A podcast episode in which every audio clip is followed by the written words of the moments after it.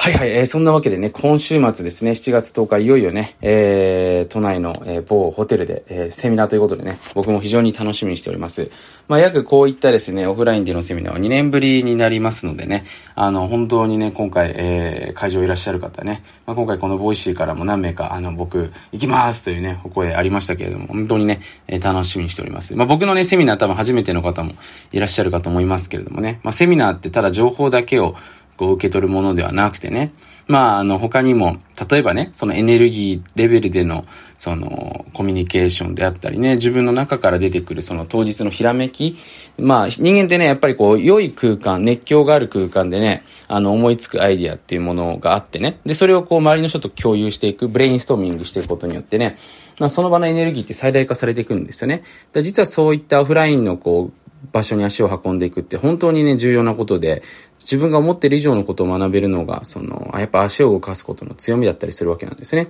そういうリスクを取れる人っていうのはやっぱり当然それなりに持ち帰るものも多いと思いますのでね、えー、ぜひ、まあ楽しみにしていただけたらと思います。まあそんなわけでね、僕も久しぶりに足を最近動かしてましてね、まああの僕ね、年間のうちのほとんどは、あの、今、北米の気持ちのいいエリアでね、ゆっくりこう、隠居生活をして送ってるわけなんですけども、まあ、久しぶりに今はね、動きまくってます。本当にもう、どれくらい動いてるのかなっていうぐらいね、足も動かしてますし、実際に移動距離もそれなりに動いているというところなんですけどもね、やっぱりね、あのー、僕がこれやっておいてよかったことですね。まあ僕が全て当たってるわけじゃないんですけれども、今最近やっぱ思うことは、ほら日本の人口ってあの、どんどんどんどん減少してってるじゃないですか。で、その限られたパイの中でね、商売をしていく。例えばね、飲食店っていうのもね、あの、もともとだって人がご飯食べる回数って決まっててね、人口っていうのも決まってるわけなので、その中での、やっぱり勝負ですね。隣には焼肉屋さんがある。自分は鶏肉屋さんやってる。じゃあどうやって勝ち打つべきか。みたいなね、ところが出てくるわけですよね。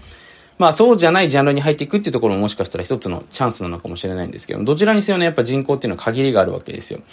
その中で、だからビジネスをしていく。で、僕の場合はそのソーシャルメディアっていうものに、そうし、日本の中にある、そのソーシャルメディアに入ってくる人たちがいなくて、これからそっちのソーシャルメディア帝国の方にね、人が移ってきますよっていう前にね、ビジネスを始めてったんで、そのソーシャルメディアを使った事業の方が、あの、形になってったんでね、それによるキャッシュフローがやっぱ大きかったわけですよね。これもね、先回りできたからこその恩恵なわけですよ。じゃあ次の時代の先回りって何なんですかって聞かれるんですけども、もうこれね、答えは外に出ていくしかないんですよね。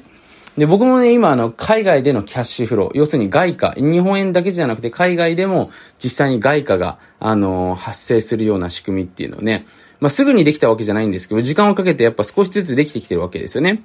で、まあ、すごく今大きな別にものではないんですけれども、ただ別にね、生活するには問題がないレベルではね、もう作ることができているので、そのね、やっぱ外貨があるっていうのはね、これからものすごい強いわけですよ。なんでかっていうと、日本の人口ってね、さっきも言いましたけども、これからどんどんどんどん減少してきますよね。まこれね、実はあの人口に関しての、あのー、まあ、法則というか、あの、どういう風になるとね、人口が減っていく状態になるのかって、人口ピラミッドのですね、その、まあ、研究をしているね、マニュエル・ドットっていうね、まあ、知ってる人もいると思うんですけれども、その人とかのこう本とか読んでるとね、あのー、まあ、家族構成というか、そういうところからのこう人口との関係性っていうのをね、まあ、学んだりできるわけなんですけども、やっぱりね、海外でこう、キャッシュフローを作っていくっていうところが僕一つの鍵なんじゃないかなというふうに思ってるわけですね。で、川本さん、いきなりね、僕まだ日本でもね、会社員で、その企業も日本でしたことないので飛びすぎじゃないですかって言うんですけど、いや、そんなに難しくないんですよね。例えば、すごくわかりやすい話をしたら、海外に、まあ、すごいわかりやすい話を、銀行口座を開設して、そこの定期預金にお金を入れる。例えば僕が行った国だと今は2%ぐらいかな？ちょっと少ないかもしれないですけど、1%ちょっと2%、いかないぐらいなんですけど、それ100万円入れたら年間で2万円ほど増えるわけですね。で、当然それ円じゃないので、US ドルか、まあ、そこの国の通貨だったりするので、それでも外貨のキャッシュフローちょっと得てるわけじゃないですか。だってその国に貢献して、それと引き換えに、その銀行に貢献して、その銀行がいろいろ融資した中での銀行のキャッシュフローの一部をあなたが得てるってことなんで、これ外貨を得てることになるわけですね。で少しずつそうやってね、外貨の、まずその銀行にお金を置くところからもそうなんですけれども、ちょっとずつ海外に置いて、その人口が増えていくところですよね。にキャッシュフローを作っていくっていうのは、実はすごく重要な考え方だったりするわけなんですね。なのでね、一番簡単なのは今自分の空いてるお金をね、自分の今いる国じゃなくて他の国に持っていくっていうところが、まず一つ目に一番良いわけですね。もちろんそれなりの法律っていうのは勉強しないといけないと思うんですけど、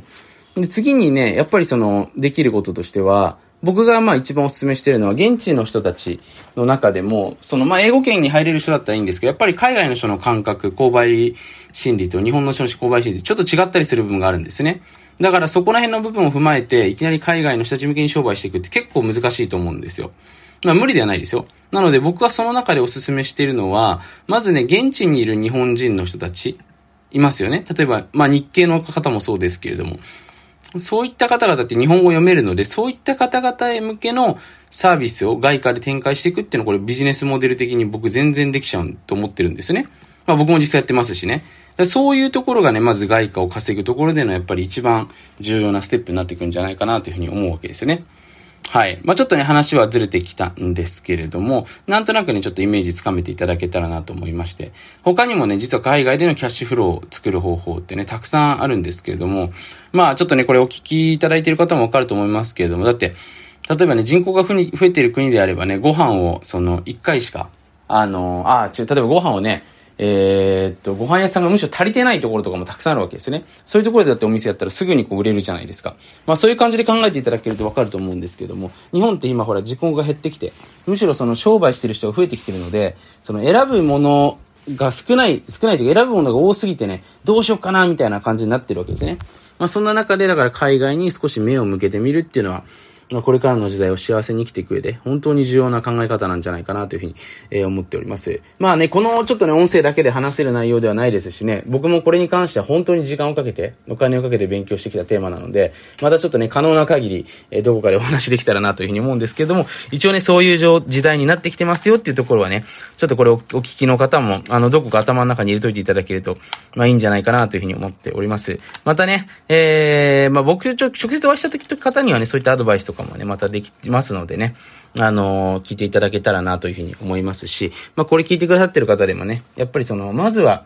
うん、自分でやっぱり何かビジネスを作って、えー、やってみるっていうところがまず第一歩だと思いますので、まあ、そういう話はね、ここでもしてますし、僕のビジネススクールでもね、あのー、もうガンガンやってってますので、まあ、ぜひね、そういうところで本当にね、どんどんどんどん勉強していただいて、次のステップに向けてね、しっかりこう、着実に、あのー、なんていうんですかね、えー、っと、ステップを踏んでいただけるといいんじゃないかなというふうに思っております。はい。そんな感じでね、今日の音声はここにて終わります。最後まで聞いてくださって本当にありがとうございました。またね、次回の音声もお楽しみにしていただけたらと思います。